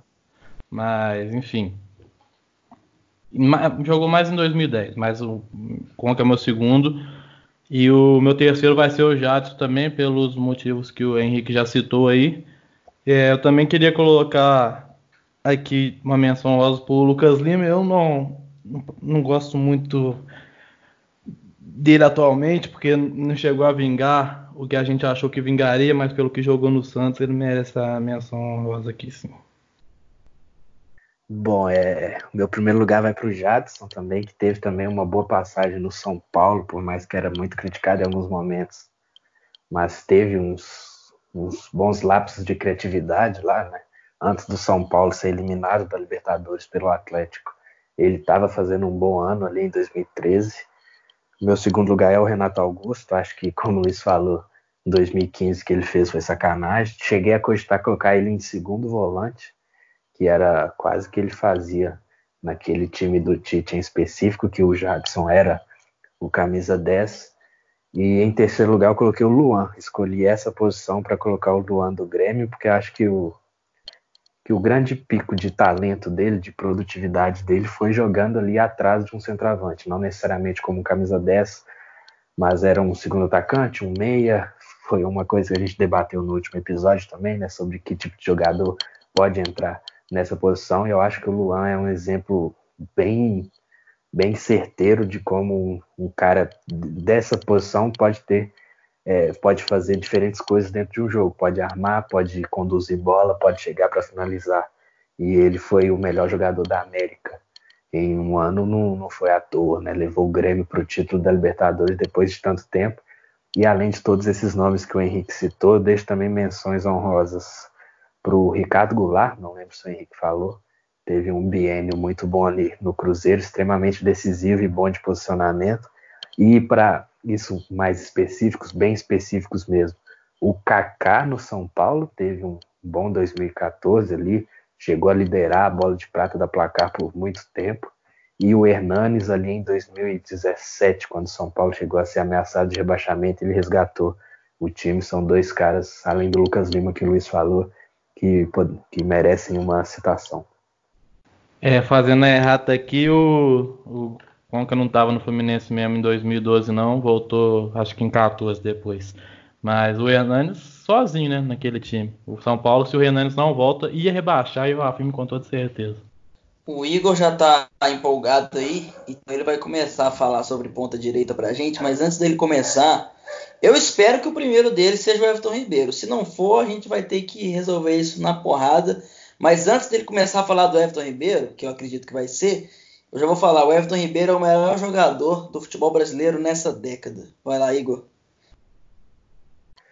Assina embaixo, acho que hoje nem o nem haters do Everton Ribeiro que existiam, principalmente quando ele errou aquele pênalti na, num jogo de Copa América contra o Paraguai uns anos atrás. É, acho que hoje é um cara 2015. que todo mundo gosta. Isso. Hoje eu acho que é um cara que todo mundo gosta, porque ele é o mais simpático ali, digamos, do Flamengo. O Gabigol ainda tem muita gente que não vai com a cara dele, por exemplo. E é o melhor jogador da década no futebol brasileiro. São três títulos brasileiros, e, e, Libertadores agora, sendo o grande líder do Flamengo, acho que dá para dizer isso, tanto que ele é o, o, capitão depois que o Diego sofreu aquela lesão, e o Diego em muitos momentos era reserva também. É, Everton Ribeiro, o Henrique vai poder falar melhor do que eu, ele vai achar as palavras melhores, porque o que esse cara fez no Cruzeiro em 2013, 14 foi, 14, perdão, foi bizarro. Principalmente em 2014, eu acho que ele jogou até mais nesse ano, até por já ter uma maturidade maior. 2013 ele chegou ali com responsabilidade de ser o, o melhor jogador do time, mas ninguém imaginava que aquele Cruzeiro ia virar um time campeão brasileiro, muito menos bicampeão brasileiro. E em 2014, já mais sereno, com mais, mais ciente das suas responsabilidades, fez um campeonato muito bom ali também. Perdeu para o Ricardo Goulart o título de melhor jogador do campeonato, mas na minha opinião foi o melhor. É, lembro muito de uns jogos dele contra o Bahia e Criciúma no Mineirão que ele jogou muita bola. E aquele clássico do, contra o Atlético também, que o Cruzeiro perdeu, mas o Everton Ribeiro fez uma das suas melhores partidas no Cruzeiro. Em segundo lugar, eu coloco o Bruno Henrique, hoje no Flamengo, jogando mais pela esquerda, mas eu me dei a licença poética, digamos, de colocar ele pelo lado direito, muito também pelo que ele fez no Goiás e no Santos, onde eram equipes que ele jogava mais pelo direito, era aquele ponta direita bem tradicional mesmo, de levar na linha de fundo, chutar cruzado, cruzar. E agora no Flamengo ele descobriu o outro lado dele, um lado extremamente goleador. Acho que é um cara que jogava, que joga, quer dizer, muita bola, muito decisivo, principalmente. Merece as convocações que ele está tendo aí para a seleção brasileira. E em terceiro lugar é o Lucas Moura, que surgiu meteoricamente no São Paulo. Não sei se vocês vão lembrar que nos primeiros meses dele ele era o Marcelinho, é, pela semelhança física com o Marcelinho Carioca mas ganhou o último título do São Paulo, né, o único título do São Paulo na década que foi aquela sul-americana, era o grande jogador daquele time e fez a diferença enquanto esteve no Brasil, tanto que resultou em uma das maiores transferências da história na época. A minha lista vai ser um pouco diferente da do Igor. Eu vou começar com Everton Ribeiro. Eu acho que isso não dá para discutir. O melhor ponta direita e se pá, não sei afirmar com certeza se o melhor jogador da década, mas o melhor ponta direita com certeza o Everton Ribeiro. Eu vou colocar o Gabigol na ponta direita porque eu tenho três atacantes que eu quero colocar e para não ter que deixar um deles de fora, eu vou colocar o Gabigol para cá, apesar de achar que ele jogou melhor como atacante do que como ponta direita, mas para não fazer nenhum não deixar ninguém de fora, eu vou colocar o Gabigol aqui. E o meu terceiro vai ser o William do Bigode, porque eu acho que foi muito regular, ganhou vários títulos. Nunca foi um protagonista, mas acho que o melhor coadjuvante do futebol brasileiro, o William do Bigode. Pode ser que seja um pouco de clubismo, mas pelo que jogou em Corinthians, Cruzeiro e Palmeiras, eu acho que ele tem que estar aqui. É mais fácil Jesus voltar do que eu fazer isso na minha lista. Pois é, né? Então eu vou deixar uma menção honrosa pro Gabigol. Já vou deixar um spoiler, ele vai estar entre os meus atacantes. Mas é, ele realmente dá, dá para colocar pelo lado direito. Quando ele jogava pelo Santos, ele ainda não tinha se achado como atacante. Também talvez os, os seus treinadores não tiveram a confiança de colocar ele ali, mas ele já jogava muito bem pelos lados. E foi lá que ele ganhou Olimpíadas também, né? Jogando um time muito simpático, né? Vocês vão lembrar Luan, Neymar, Gabigol, é, o Everton no gol, Rodrigo Caio. Time muito legal, 2016, se eu não estou enganado. Esse ano. É, esse, esse, esse ano teria então foi, foi 2016, não vai ter mais, coronavírus fodendo geral. mas Gabigol menção rosa legal. Mas eu vou. O, o, Igor falou do Bruno Henrique, foi muito bem lembrado, porque hoje em dia ele joga mais pela esquerda. Ele, ele faz aqui, ele não é um ponto esquerda, acho que não dá para falar. Ele cara faz o facão, né? Ele recebe cruzamento da, da esquerda para dentro, ele chega cabeceando. Então ele é um cara que joga da esquerda para dentro, mas como eu já falei em outras vezes, o time do Jorge Jesus é muito móvel, então encaixar esses caras em gavetas é realmente muito difícil. Mas pelo Santos e pelo, até pelo Goiás, para quem tem, para quem lembrar, ele jogava pela direita e muito bem. Então meu terceiro é o Bruno Henrique, meu segundo. Dói falar isso, cara, que eu não tenho, é, eu, eu, tenho motivo de sol para não gostar e não gosto também, né? Mas vai ser o Diego Tardelli, porque no, a, a segunda passagem dele pelo Atlético é realmente absurda. É, é, o que ele jogou em 2013 e também 14, né? Que ele acabou sendo campeão da Copa do Brasil, mas em 2013, eu acho que talvez ele tenha, sei lá, ele foi um dos melhores jogadores da Libertadores numa função que ele, a gente não estava acostumado a ver ele jogar, porque aqui no futebol brasileiro, quando ele jogou tanto no Galo quanto no Flamengo, ele era um camisa 9. Mas aqui, na, quando ele volta em 2013, ele volta jogando pelos lados e correndo uma barbaridade, numa função muito estranha, assim, uma função que a gente não estava lembrado de ver ele fazer uma função tão tática e com e tão bem, né? A gente lembra de vários contra-ataques dele puxando, então era ele de um lado e Bernardo do outro, é uma loucura aquele time. Então eu vou colocar o Diego Tardelli aqui na minha lista pelo lado direito. Mas também eu lembro, ele chegou a jogar pela esquerda também, chegou a jogar até de atacante. Então, mas o, o meu, meu segundo vai ser ele. E o primeiro, cara, o Everton Ribeiro é realmente um cara fora de série, porque eu lembro quando o Cruzeiro tava mal, era porque o Everton Ribeiro tava jogando mal em, em 2013 14. Ele era realmente o, o, o, o, símbolo daquela equipe. E o Igor falou bem, em 2014 ele vê o seu tamanho e ele fala: Eu realmente sou um dos melhores jogadores do país, o melhor jogador do país e jogo no melhor time do país e eu tenho que colocar o pé na porta em todo jogo e era isso que ele fazia. A gente lembra de jogos que o Igor citou alguns aí, tem um Cruzeiro Fluminense 1 a 0 aqui no Mineirão. Cara, ele dá uma, uma, uma caneta de letra de costas. Eu não consigo identificar, eu não consigo falar exatamente. Mas é um dos jogos que eu lembro dele fazer chover. Tem um Cruzeiro e Flamengo 1x0 também, gol do Goulart. Esse jogo foi uma barbaridade o que ele jogou. Assim, quando o Cruzeiro jogava em casa, cara, era show de bola do Everton Ribeiro.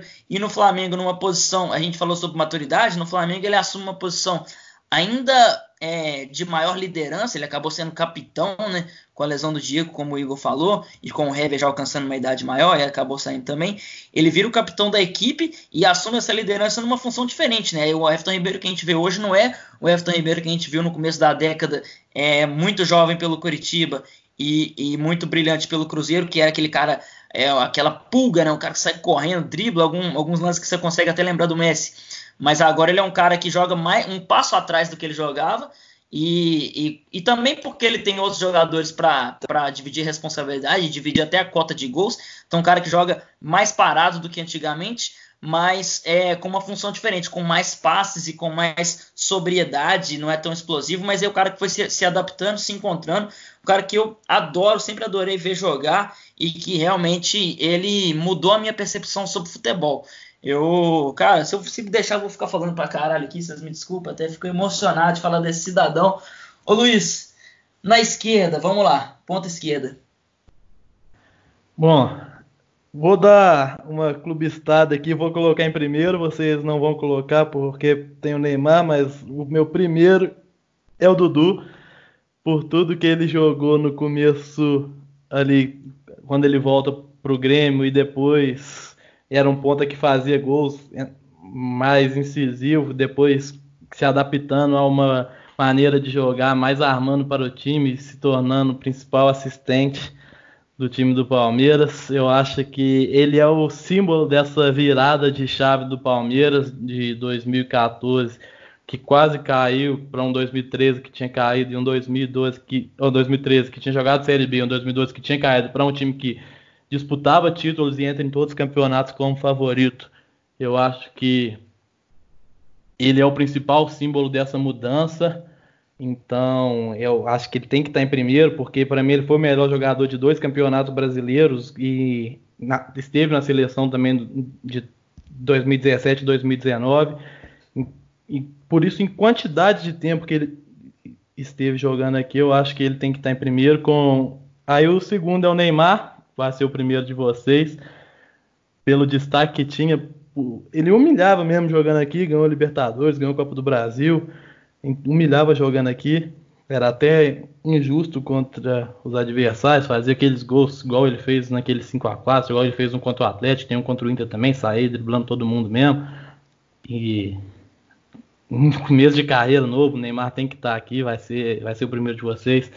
E o terceiro é o Luan, o Henrique já falou dele, colocou no meio, mas o terceiro para mim é o Luan. Coloquei na ponta esquerda, vai daí.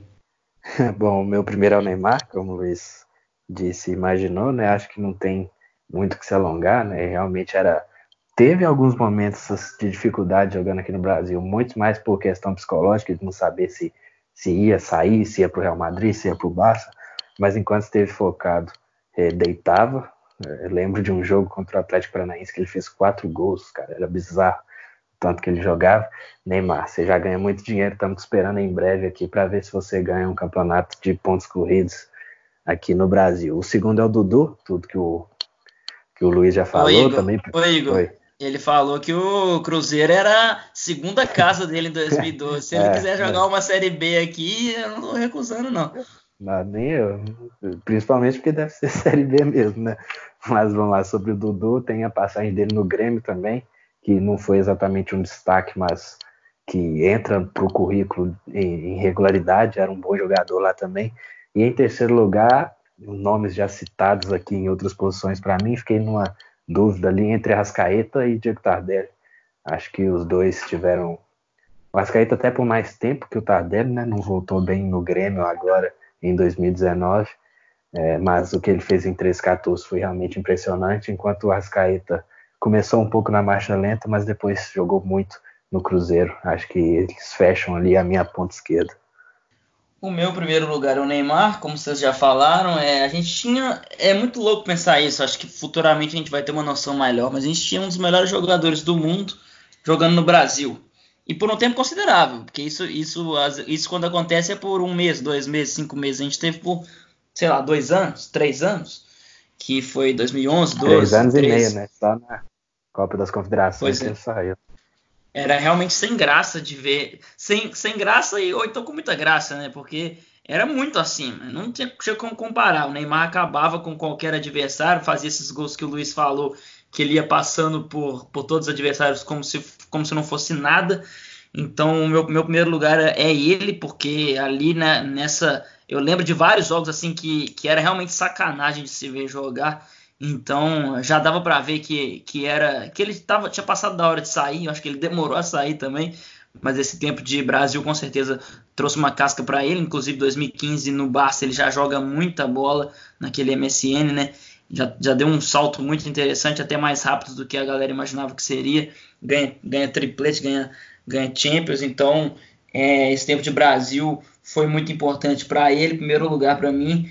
O segundo é o Dudu também, porque o Igor vai lembrar quando o Cruzeiro tem na 2008, 9, 10, 11, é, algumas revelações ali, eram as duas grandes eram Bernardo e Dudu. E a galera botava muito mais fé no Bernardo do que no Dudu, porque o Dudu se mostrava um cara instável, às vezes meio explosivo, era expulso às vezes, e quem se tornou esse cara foi o Bernardo. Não, bizarro é, isso. Bernardo é doido o Bernardo se tornou esse cara. O Bernardo já teve várias confusões extra-campo aqui, se vocês vão conseguir lembrar, mas quando os dois destacam no Cruzeiro, o Bernardo antes, o Bernardo 2008, 9, o Dudu 9, 10, 11, a gente acha que o Bernardo que vai vingar e o Dudu é um cara de cabeça quente. Mas o que acontece é o contrário. O Dudu se torna um dos grandes melhores, um dos grandes jogadores. Até mentalmente ele evoluiu muito. Chegou a ser capitão do Palmeiras e sempre decisivo. Então o Luiz falou aí, é, é, sempre sendo um dos melhores jogadores do campeonato, se não for o melhor, então o Dudu é o meu segundo. Ponto esquerdo tem muito cara bom de bola, né, cara? E aqui o meu terceiro, eu citei no começo que eu tive dificuldade com alguns nomes. Eu fiquei entre o Luan e Arrascaeta. O Luan e o Arrascaeta pode encaixar em outros lugares também, como camisa 10, de um lado, do outro e tal. Mas eu fui de Luan, porque ainda não coloquei o Luan. O Arrascaeta foi meu, meu meio armador, então eu vou de Luan porque o Luan, quando vira o melhor jogador da América, eu lembro de muitos jogos dele partindo da esquerda para dentro e realmente aquele ano de 2017, cara, era, era sacanagem. Então, era. Eu, eu, é, um, um abraço para o amigo Sérvulo, que a gente sempre comentava no Twitter que a gente vivia na era Luan Guilherme. Tá a gente falava, eu sou muito grato de viver na era, na era Luan Guilherme, era, era a nossa expressão que a gente usava. Então, é, Luan Escaeta, fui de Luan. É, Uma menção rosa agora eu vou abrir aqui. Já... Pode falar. Uma menção rosa pro Everton Cebolinha. Acho que já cabe aí. São três anos de alto nível. Sim, boa. Muito bem lembrado. Vários, acho que do lado esquerdo tem, tem muitas opções também. A gente está bem farto de opção na frente, né? Principalmente nessas três posições aí, esquerda, direita e camisa 10. Mas eu vou abrir aqui uns atacantes. Antes de eu falar meus três, eu vou falar uma menção honrosa para o Jô, que nunca foi um cara que encheu meus olhos. Acho que é um cara é, limitado tecnicamente, acho que é um cara que não faz muito o meu estilo de atacante mas ele ganha a Libertadores pelo Atlético em 2013 como titular e vários anos depois, já desacreditado e teoricamente em decadência, ele ganha o, o Campeonato Brasileiro de 2017 com o Corinthians, campeonato muito improvável. O Corinthians era tido como a quarta força, né? Acabou ficando famosa essa expressão entre os torcedores para cutucar a imprensa. E eu, o Jô vem desacreditado, ao mesmo jogo desacreditado, somado ao Carilli, que era um treinador interino, um Corinthians que ninguém dava nada, ninguém dava nada. Quando você pisca o olho, o Corinthians invicto no final do primeiro turno e ninguém pega mais. Acabou o Corinthians tem uma, uma irregularidade no segundo turno, mas ninguém consegue alcançar. Então o jogo para mim é um grande exemplo. Vai depender só dele em 2017 para ser campeão. Pois é. Mas patou com o Cruzeiro naquele fatídico jogo que o, terminou o primeiro tempo 1 a 1 com o Cruzeiro tendo zero finalizações. É, um gol contra e, e o Cruzeiro teve zero finalizações e fez um gol. Nada mais, Mano Menezes, do que isso. Sorte, mais incompetência, mais é, retranca lá atrás. Mas vamos lá, gente. Acho que eu fui longe demais aqui e não falei do jogo. Mas é, ele joga, principalmente em 2017, claro, em 2013 é aquele galo bem mágico, um time muito melhor que o Corinthians de 2017, nem dá para comparar. Inclusive, acho que se a gente forçar a barra também, Dá para colocar uma menção rosa pro Ronaldinho Gaúcho e nos, nos, camisa 10, já que eu tô falando de Galo. Mas é, o Jô é titular naquele Atlético, um, ainda bem, bem limitado, bem durão, mas acaba fazendo o pivô muito bem, segurando várias bolas pro Ronaldinho chegar, pro, pro Bernard chegar, pro Tardelli chegar e até mesmo pros, pros volantes. Eu lembro do Josué jogando muita bola. Então, em, e em, dois, em 2017 com o Corinthians ele é mais decisivo em número de gols. Ele faz vários gols, ele acha vários gols num Corinthians que jogava bem fechadinho, com poucas oportunidades e as poucas oportunidades que tinha, que o, que o time ia se, se aventurava no ataque, o jogo acabava guardando. Falei muito da minha menção honrosa, então vou falar dos meus três. Em primeiro lugar, disparado é Frederico, né? O Fred dominou a posição de centroavante aqui no Brasil desde que ele volta da França em 2008 para 9, se não me falha a memória.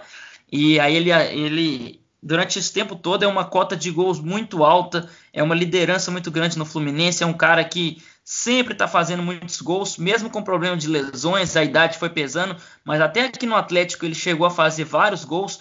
Então, um cara que dominou essa posição aqui no Brasil. Então, para mim é disparado, em primeiro lugar, Frederico, que acabou melancolicamente a década sendo rebaixado e um dos piores jogadores em campo, derrubando treinador e fazendo todo o furdunço que a gente soube que, sabe que aconteceu. O segundo lugar é um cara que eu adoro, um cara que eu adoro, sempre gostei. Se você for puxar lá nos nossos primeiros episódios, tem um episódio que a gente fala de Copa América. E a gente avalia seleção por seleção. E eu rasgo elogios ao Peru do Guerreiro, porque é um cara que, para mim, ele é um dos jogadores no futebol mundial eu, é realmente essa expressão que consegue criar chance para ele mesmo. Ele é um cara que não precisa necessariamente de um, grande camisa 10 atrás dele para colocar ele na cara do gol, para criar chance para ele. Tanto é que aquele Flamengo de 2017 que chega na final da Copa do Brasil não era um timaço em termos de coletividade, era um time que era bico para o Guerreiro e ele criava as chances para ele mesmo, criava as chances para ele mesmo, ele fazia o papel de 10, de 9 e ele sei lá, o Heavy dava o chutão para frente, o Guerreiro matava de qualquer jeito, colocava a bola no chão, girava, chutava, ou fazia o pivô para quem vinha de fora. Um cara que ele é muito independente, acho que essa é a palavra. Então, um cara que eu gosto pra caralho. No, no Internacional tá fazendo a mesma coisa. Acho que em número de gols ele não é realmente, sei lá, tô falando do Fred, né? Então acho que não é tanto assim, mas ele no, no, no pacote completo acho que ele entrega demais. Adoro o Guerreiro, adoro, adoro, adoro. Então, meu terceiro lugar vai ser o Gabigol. É, como eu disse, dava para encaixar ele em outras posições. Esse foi o meu grande dilema com o Gabigol, com o Duan, com a Rascaeta. Até o, o, o, o, Igor colocou o Tardelli de um lado, eu coloquei ele do outro. Então, esse foi um dilema para a gente. Mas o Gabigol, quando ele se encontra realmente como atacante nesse ano de, de Jorge Jesus, ele vira o jogador que ele virou, né? Hoje tem gol do Gabigol, é o grande personagem aí do último ano. Então eu vou, eu vou de Gabigol porque o cara decide uma final de Libertadores, o cara decide um brasileiro, o cara joga de tudo e, e eu acho ele muito simpático, muita gente não gosta. Então, o meu terceiro é o Gabigol, porque, pô, só tá faltando fazer chover. Inclusive, virou o ano e parece que ele tá jogando até melhor, né? Antes desse pico de coronavírus, ele tava jogando até melhor. Acho que não era difícil de acontecer e aconteceu. Então, esses são os meus três. Fazendo campanha pro nossa grande dupla, Babu e Prior, né? A maior jogada dele na temporada.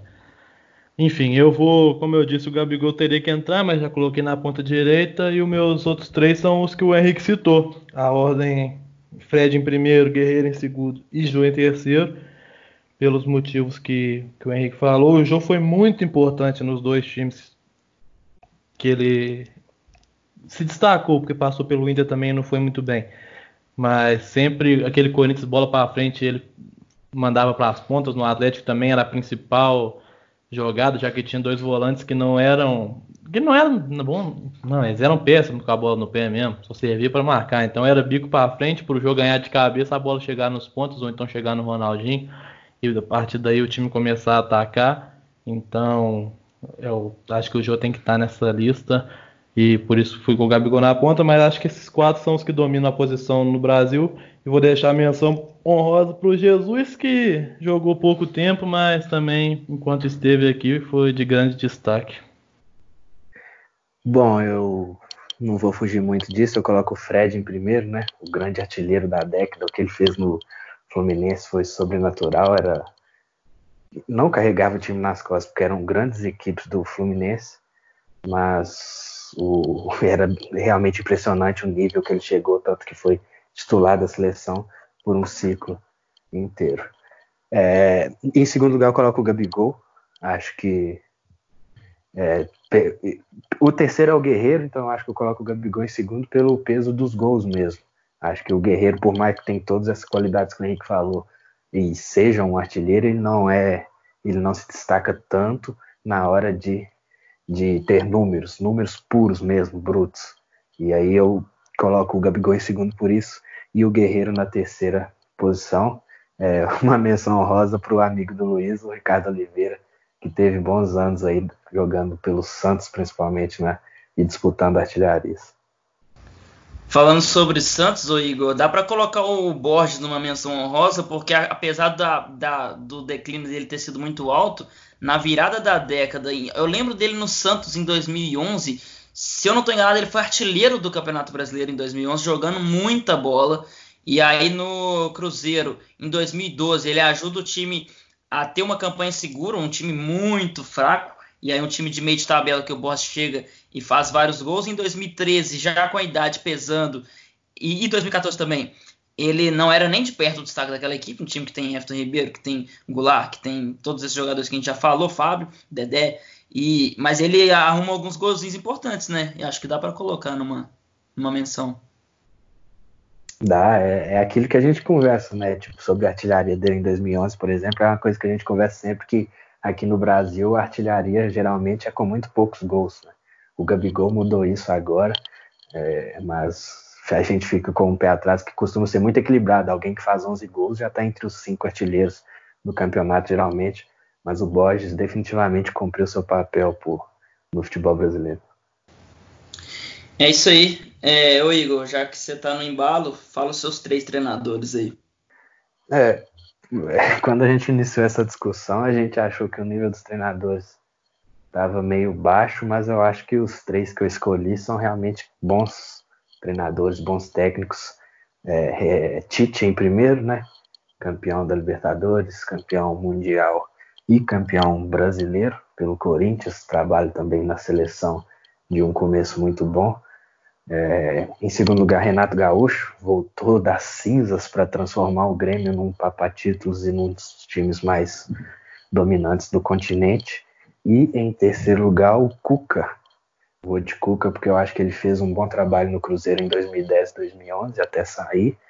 É, fez no Atlético, não precisa nem falar, né? Quebrou o jejum de muitos anos sem grandes conquistas do Galo e no Palmeiras também teve seus bons momentos, tanto que mesmo quando saiu, voltou depois e aí foi queimado rapidamente por boa parte da imprensa, inclusive. A minha lista é, são os mesmos três, mas o Tite em primeiro, disparado, para mim não tem nem comparação. Mas vou com o Cuca em segundo. Ele sai do Palmeiras no final de 2016 por vontade própria e quando ele volta ele já está meio queimado por isso, porque a torcida não queria que ele saísse então já não teve tanta paciência, mas no Galaço também o Galo doido.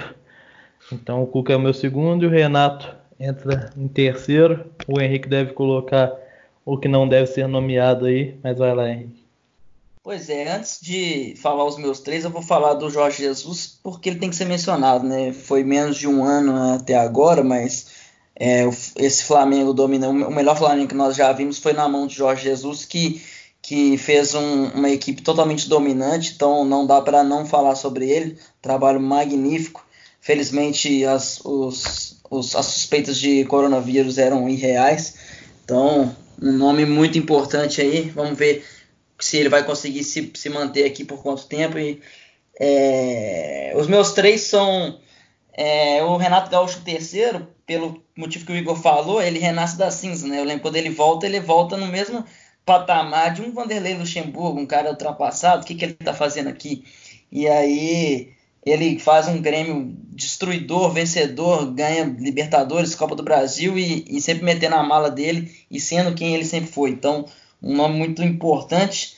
Meu segundo lugar vai ser o Marcelo Oliveira. Eu também não sou o maior fã do Marcelo Oliveira, mas ele ganha dois campeonatos brasileiros pelo Cruzeiro num time avassalador em 2013 14 e aí, pelo Curitiba e também pelo Cruzeiro, ele chega em final de Copa do Brasil.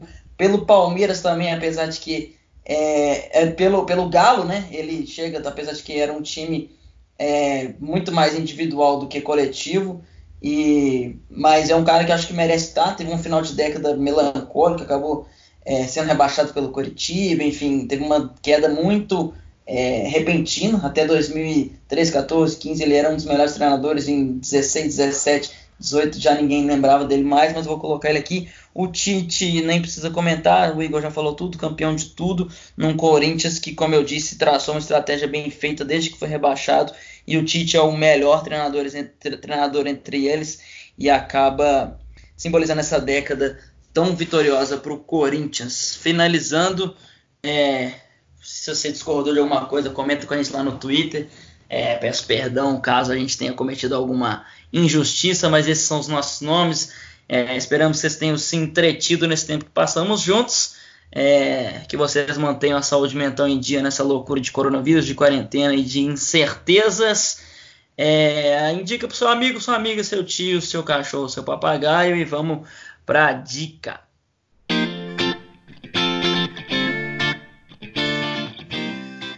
É, todo final de episódio a gente dá uma listinha de dicas de conteúdo para vocês consumirem. Para quem está aí na quarentena sem muita coisa para fazer, dá uma passadinha nos últimos cinco minutos de cada episódio que vai ter muito conteúdo legal: filme, livro, série, podcast, texto, artigo e site e tal. E aqui eu vou começar falando, já que eu falei de coronavírus e ninguém fala de outra coisa. Eu vou dar uma dica para vocês, é um site, uma revista, né?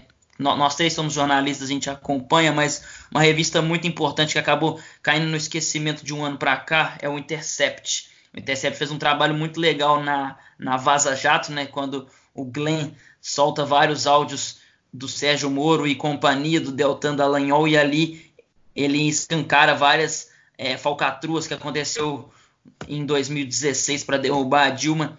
E acabou que o Intercept morreu ali, mas o Intercept até hoje publica vários artigos muito legais, um trabalho jornalístico muito importante. Eles estão falando de coronavírus diariamente, fazendo um trabalho jornalístico excelente, investigando empresas que não estão dando home office para funcionário, investigando essas empresas de aplicativo, iFood, Rappi, se eles estão tendo um trabalho minimamente humano com seus funcionários que vão para a rua se, se enfrentar a própria sorte frente a essa pandemia. Então eles estão investigando, estão ligando, citando nomes, estão fazendo um trabalho bem legal. Eu acompanho antes dessa loucura de coronavírus, já acompanhava também, pelo menos uma semana, dou uma passadinha, uma vez por semana, dou uma passadinha lá, porque realmente sempre tem conteúdo legal. É, vou indicar a revista Jacobin, um abraço para minha amiga Wayana Lu, que me apresentou uma revista do, de Nova York já de um tempo que ela chegou aqui no Brasil agora em formato digital, que é jacobin.com.br. Tem vários artigos bem legais lá, num viés à esquerda sobre o mundo, né, de maneira bem geral, é, sobre, sei lá, globalização, sobre capitalismo, so, sobre socialismo, sobre Cuba e sobre coronavírus agora também já tem vários materiais. É uma revista eletrônica muito legal, vários artigos muito bem feitos. Eu até mostrei para o Igor, ele, ele também está acompanhando, achou bem legal jacobin.com.br. Já que no último episódio eu falei de filme, vou falar sobre filme aqui. É, no, no, episódio passado eu falei de alguns filmes de suspense, né? E agora eu vou falar de um pior ainda, um filme de terror mesmo. Um abraço pro João Pedro, meu quase irmão. A gente viu junto, a gente viu com as pernas entrelaçadas como dois namorados, cagando de medo, se quase se mordendo. Um filme que me deixou totalmente pilhado, é, que se chama The Babadook. B-A-B-A-D-O-O-K. Cara, filme de terror, é um filme que é, vai muito de acordo com umas, alguns, umas características específicas que eu gosto em filme, que é um filme que ele se passa 90% com o mesmo cenário e as mesmas pessoas. Ele não tem vários personagens, ele não tem várias histórias, você não tem que lembrar nome de quase ninguém. É uma família na verdade, é uma mãe e um filho dentro de casa, por 90% do filme. Então ele desenvolve muito bem os personagens e os atores e a história. Então o filme, nossa, tenso pra caralho, cara. Tenso pra caralho. Pra quem gosta de filme de terror, você vai cagar de medo, mas é uma história que você acaba entendendo tudo só no finalzinho. Então, muito, muito bom. The Babadook.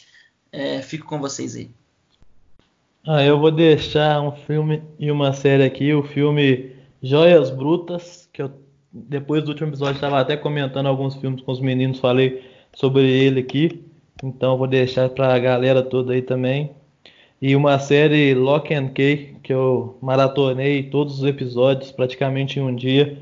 Você fica meio agarrado naquilo. Série boa pra caralho, pra quem não viu ainda. É isso aí. Bom, no último episódio eu fiquei mais focado nos filmes, no entretenimento e questão de diversão mesmo assim. É, vou voltar agora para o futebol, né? Netflix lançou uma série original é, essa semana, tem English Game. Cara, vocês têm que assistir isso. Quem gosta de futebol, pela história do futebol. É uma história, inclusive, que está no primeiro capítulo do livro Pirâmide Invertida, que é um livro de futebol bem famoso aqui no Brasil nos últimos anos, né? Que é uma história do futebol inglês, né? Como ele surge lá no final do século XIX, né? Quando como na FA Cup qualquer time pode se inscrever, é, e o futebol é um esporte que nasceu na elite, é, tem um determinado momento que os times formados por operários e trabalhadores de usinas, de fábricas de algodão, eles começam a se destacar. E, e isso incomoda muito a elite. Ali você vê como que o esporte significa para a rivalidade regional, como que é para a questão de rivalidade de classe também, como que a elite despreza a classe trabalhadora e há um distanciamento muito claro ali. O último episódio é um absurdo de bom, sério. Vocês têm que assistir. E vou deixar também no, no YouTube oficial da FIFA, tem um filme lá, acho que elas lançaram até por causa do coronavírus mesmo, devem ter antecipado o lançamento, que é o filme da Copa do Mundo de 2018. Foi uma Copa que eu fiquei traumatizado pelas semifinais. Tava torcendo muito por Bélgica e Inglaterra e as duas perderam, mas foi um bom torneio. É isso. Então a gente fica assim, espero que vocês tenham gostado. Valeu pela paciência de ter aturado até aqui. Um abraço e indica lá pra gente o que, vocês querem ouvir nessa quarentena. Estamos de plantão. E é isso. Um abraço e tudo de bom. Valeu.